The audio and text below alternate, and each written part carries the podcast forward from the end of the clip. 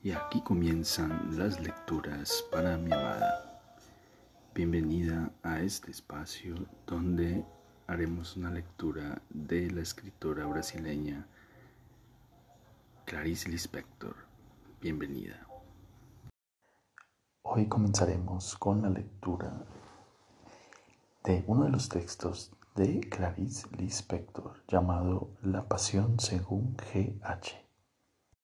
Este libro es como cualquier libro, pero me sentiría contenta si lo leyesen únicamente personas de alma ya formada, aquellas que saben que el acercamiento a lo que quiera que sea se hace de modo gradual y penoso, atravesando incluso lo contrario de aquello a lo que uno se aproxima aquellas personas que solo ellas entenderán muy lentamente que este libro nada quita a nadie.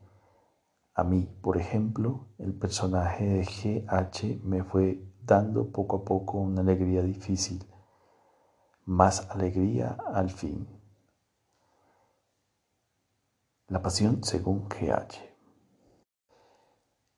Estoy buscando, estoy buscando Intento comprender, intento dar a alguien lo que he vivido y no sé a quién, pero no quiero quedarme con lo que he vivido. No sé qué hacer con ello. Tengo miedo de esa desorganización profunda. Desconfío de lo que me ocurrió. Me sucedió algo que quizá por el hecho de no saber cómo vivir, viví como si fuese otra cosa. A eso querría llamarlo desorganización y tendría yo la seguridad para aventurarme, porque sabría después a dónde volver, a la organización primitiva.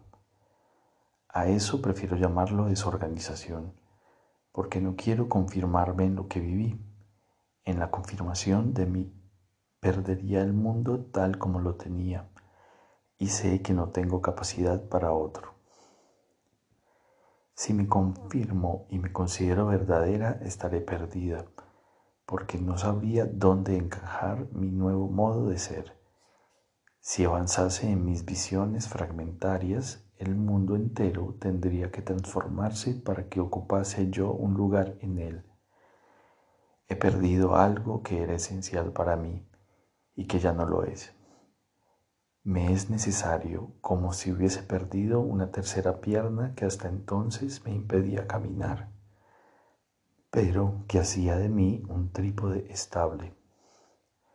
He perdido esa tercera pierna y he vuelto a ser una persona que nunca fui.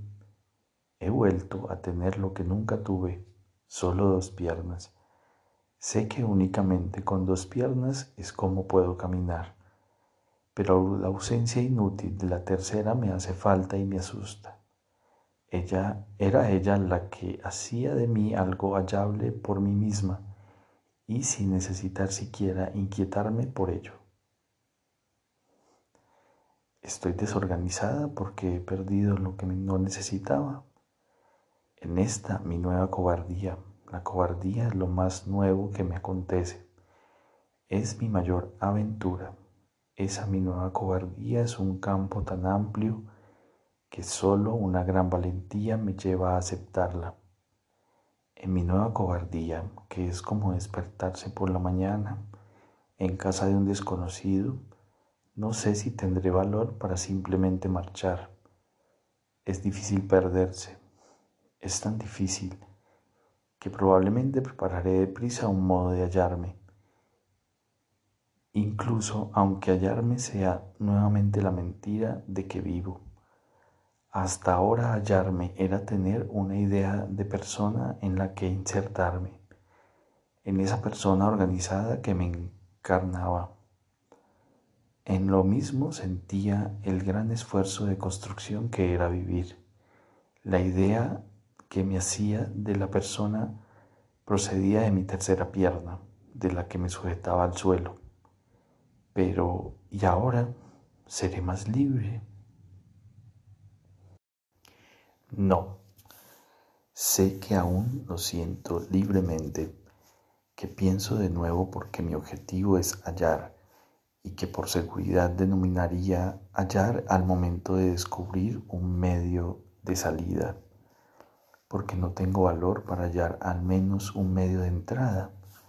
Oh, sé que he entrado, sí, pero me asusté porque no sé a dónde conduce esa entrada y nunca antes me había yo dejado llevar, a menos que supiese hacia qué.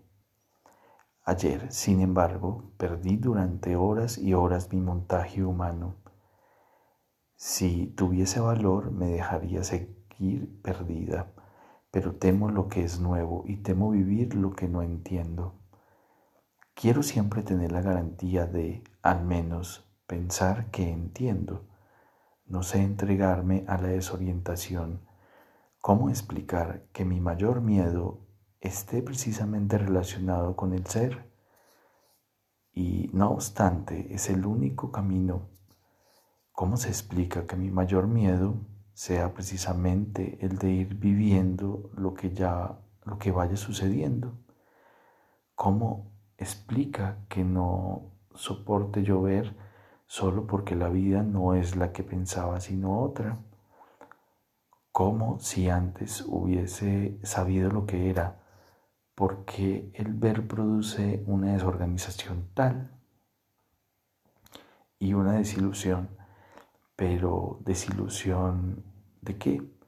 Sí, sin ni siquiera sentir, yo soportaría mal mi organización apenas construida Tal vez la desilusión sea el miedo a no pertenecer más a un sistema. A pesar de ello, se debería decir así, él es muy feliz porque finalmente se desilusionó. Lo que yo era antes no era bueno para mí, pero de ese no bueno yo había organizado lo mejor, la esperanza. De mi propio mal había creado un bien futuro. El miedo ahora es que mi nuevo modo carezca de sentido, pero ¿por qué no me dejo guiar por lo que vaya ocurriendo? Tendré que correr el sagrado riesgo del azar y sustituiré el destino por la probabilidad. Pese a ello, los descubrimientos en la infancia se producirían como en un laboratorio donde se encuentra lo que debía encontrarse fue entonces en la edad adulta cuando tuve miedo y creé la tercera pierna. Más como adulto tendré el valor infantil de perderme. Perderse significa ir hallando y no saber qué hacer con lo que se va descubriendo. Con las dos piernas que andan, pero sin la tercera que asegura, y quiero estar cautiva no sé qué hacer con la aterradora libertad que puede destruirme, pero cuando estaba presa estaba contenta, o había y había algo falso e inquieto en mi feliz rutina de prisionera, o había y había algo palpitante a lo que estaba tan habituada que pensaba que latir era ser una persona. Lo es. También, también. Me siento tan asustada cuando me doy cuenta de que durante horas he perdido mi formación humana. No sé si tendré alguna otra para sustituir la perdida.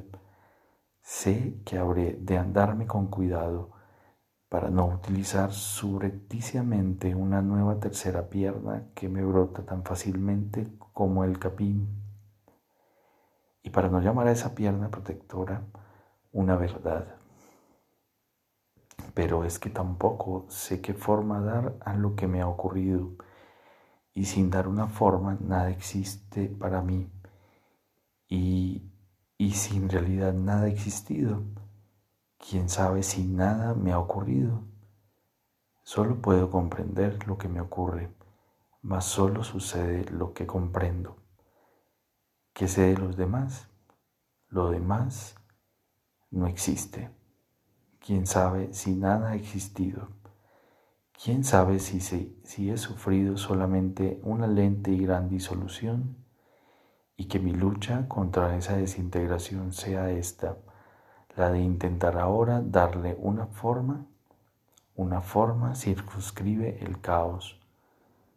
Una forma da estructura la sustancia amorfa. La visión de una carne infinita es la visión de los locos. Pero si cortase yo la carne en pedazos y los distribuyese a lo largo de los días y según los apetitos, entonces no sería ya la perdición y la locura, sería nuevamente la vida humanizada. La vida humanizada. Yo había humanizado demasiado la vida.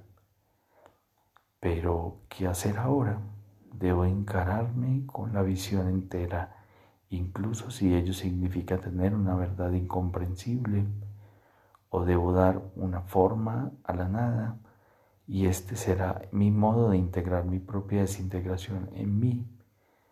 Mas estoy tan poco preparada para entender antes, siempre que lo había intentado, mis límites me producían una sensación física de malestar Cualquier inicio de pensamiento me hace hervir el cerebro. Creo que me, me vi obligada a reconocer, sin lamentarlo, los límites de mi escasa inteligencia y desanduve el camino. Sabía que estaba predestinada a pensar poco. Cavilar me restringía dentro de mi piel. ¿Cómo entonces inaugurar en mí la reflexión? y tal vez solo la reflexión me salvase. Temo la pasión. Y aquí terminan las lecturas para mi amada. Espero este episodio haya sido de tu agrado. Te amo, te amo con todo mi ser y todo mi corazón.